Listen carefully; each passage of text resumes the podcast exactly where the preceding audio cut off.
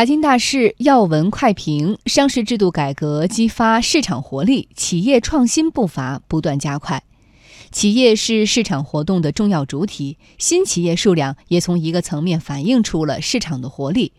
中国国际经济关系学会常务理事戴鹏说：“新设企业的数量反映出了经济增长活力，大量的企业迅速出现，也意味着创新的加速推进。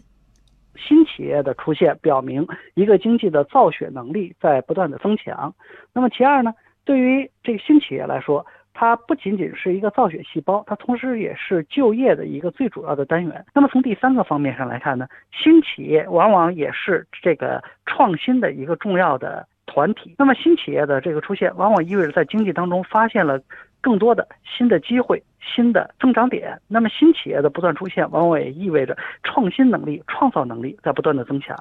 新企业数量的不断增加和商事制度改革有直接的关系。复旦大学公共经济研究中心主任石磊分析，相关的改革措施从三个方面促进了企业的发展。